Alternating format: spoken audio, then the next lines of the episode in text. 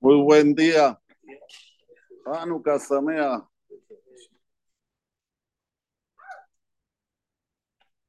Paró vuelve a dormir. Vayishan Halom Shenit. Sueña nuevamente. Vine Sheva Shibolim Orot Bekane Had Beriot Betovot. Usa la expresión de nuevamente Behinne como algo bien vivo. Delante de él habían siete espigas que subían desde un conducto que eran fuertes, briot, saludables, bonitas.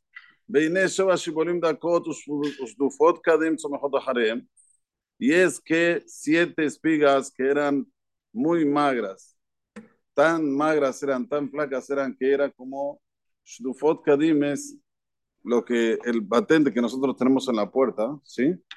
Eso se llama que está Shaduf, como que está bien chato, así, bien plano. Somejot Hareem. ¿Sí? Aparecían detrás de ellas. Batiblana Shibolim Dakot Chiva Shibolim Meleot. Y se tragaron estas espigas que eran tan magras, tan flacas, a las siete espigas que eran saludables y llenas. Vaikats Paró Se levantó Paró y es que aquí es un sueño. Nuevamente, varias veces la Torah dice, Bejiné, Bejiné, Bejiné. Como decimos y volvemos a decir, cada vez que dice la Torah Bejiné, es algo que queda para la eternidad, no es nada más para ese momento. Como en el caso de Yosef, que Malach, para Mitzrayim, y quedó eso para la eternidad. Aquí también estos sueños quedaron para la eternidad, los sueños de Paró. ¿Y qué queda para la eternidad de estos sueños de Paró? Lo que queda para la eternidad es lo siguiente. En el primer sueño, dice Batojalna, que se comieron las vacas que eran magras a las vacas que eran saludables. Y en, este, en este jalom, en este sueño, Batiblana. ¿Cuál es la diferencia entre Batojalna y Batiblana?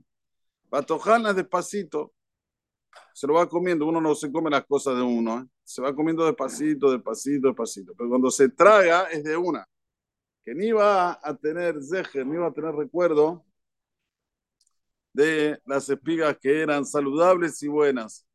No, no, ¿qué nos dice esto a nosotros? Esto nos dice a nosotros que la persona siempre tiene que saber que lo que hay que tragar son los momentos magros, no al contrario. No hay que eh, dejar que los momentos, como dijimos hacer, los momentos buenos sean olvidados totalmente. Ni Batojanla y ni Batiblana y una de las dos. Otra cosa nos dice el segundo halom, que no me dice el primero, que en el primer halom era con cosas que no eran directamente de la tierra, eran vacas, pero ahora es con cosas que están relacionadas directamente con la tierra.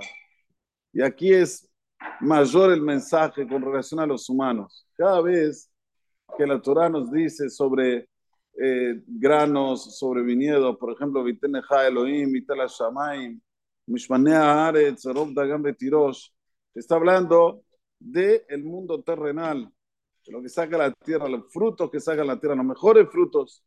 Aquí, de las dos cosas te dice, la parte que es un derivado, como las vacas, y de la parte de la propia tierra, de los frutos de la propia tierra, los dos tienen una conexión. Y tenemos que saber cuál es la conexión.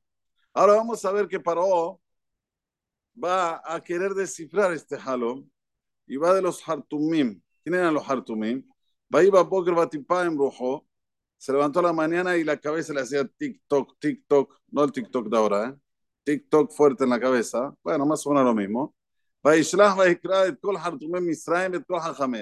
Envió y llamó a todos los Hartumem Misraim. ¿Qué son los Hartumem Misraim? Los que a través de los huesos sabían ah, eh, comunicarse con mundos superiores. Así se Rashi. Betkol Hajamea, todos sus Hajamim.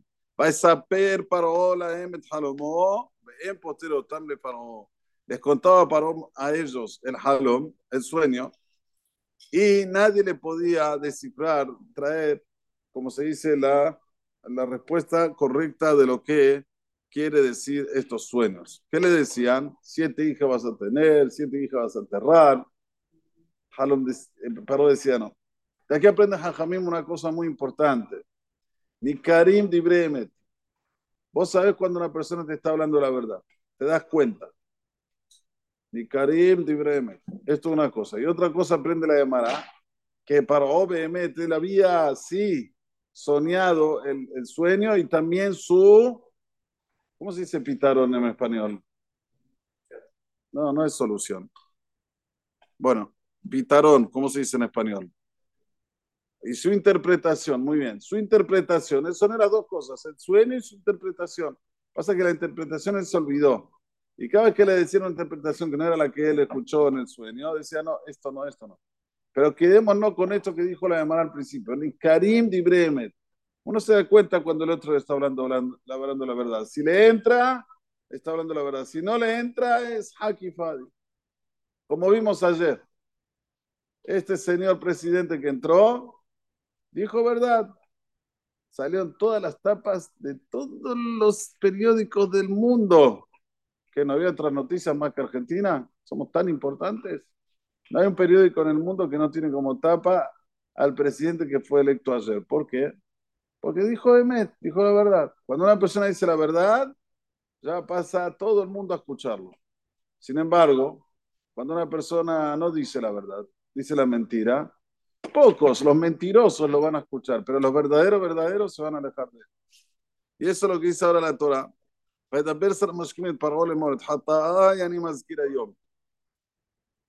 Que el Sara Mashkim fue hasta lo del paro y dice, guay, guay, guay, mi pecado me estoy recordando. ¿Qué? Paró Kasafalabadab. El faraón se puso furioso sobre sus sirvientes. Me colocó a mí en la prisión donde estaba, donde tiene que quedarse el ministro de las bebidas. O a mí y al ministro el panadero, de, lo, de los panes. Y soñamos un sueño una noche los dos. Ish que filtrón halomo halamu. Dice Rashi, ¿qué quiere decir ish que filtrón halomo? Haloma Raúl Epitarón Sheniftalano. El sueño que nosotros habíamos escuchado la interpretación y también nos habíamos olvidado, este hombre vino y nos dijo exactamente la interpretación. Es esto lo que viene ahora la ingratitud. La ingratitud, como dijimos en un shuri, en un y quiero que lo vean, que la esencia del judaísmo es la gratitud. Y todo lo que es ingratitud es el lado del mal. Aquí vemos la ingratitud de este hombre, de Sara Mashkin, que por un lado lo recuerda, pero después que dice, había ahí un muchachito hebreo, despreciándolo, como un buen antisemita. No quiere mostrar que el Yehudi es eh, un poco mejor que él, que de acá, se lo desprecia. Pero ustedes saben, cuando uno es despreciable, o sea, lo desprecian, Behemet Borolam se ocupa para enaltecerlo. Así dice Shlomo Hamelech. Elohim Mebakesh Nirdaf. Borolam está buscando a ver que, aquel que está siendo perseguido, a ese Borolam lo levanta. Cuestión de tiempo, tranquilo. No te preocupes que ahora vino un Sara Mashkina a decirte que es un muchachito hebreo, como diciendo un pibe, un Zilzelbo.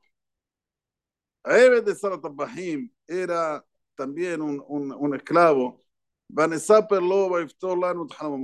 cuidamos, le contamos a él y él nos interpretó nuestros sueños. Un hombre conforme él soñó, le dio la interpretación y así pasó. ¿Está bien? Vemos aquí que cuando una persona quiere menospreciar, al final termina hablando y el otro que está escuchando, ¡fum! Lo levanta de una forma increíble, como vemos. hacer patalano que o shiva o totala. Conforme la interpretación que él nos dio a nosotros, así fue. A mí me devolvieron a mi cargo y al otro lo colgaron. Enseguida aquí hizo paró, Vaishlah paró, Vaikrat Yosef, Vairisuhu minabor, Vaigalah, Vaihaler simlotam, Vaibol paró envió, paró rápido, lo llamó a Yosef. Sí, sí, ese que vos exalta, ese que vos dijiste que no vale nada, que menospreciaste, fue rápido. No así, lo hicieron rápido, salir del pozo, lo lavaron, les, le cortaron el pelo y lo trajeron delante del faraón. Aquí vemos nuevamente cuánto una persona se tiene que cuidar de ser auténtico y verdadero, porque desde el momento que viene la gloria, Bororam lo hace en un segundo, no espera mucho tiempo, Nada más tenés que ser firme en tus convicciones, no moverte un día así, un día asado, a ver qué hoy, qué hoy, qué hoy me conviene ser esto, soy esto, qué hoy me conviene ser lo otro, soy lo otro, no, ser hazak. Ah, pero la estoy pasando mal con esto que soy hazak.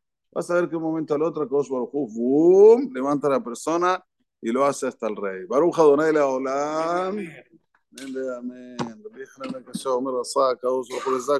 Israel.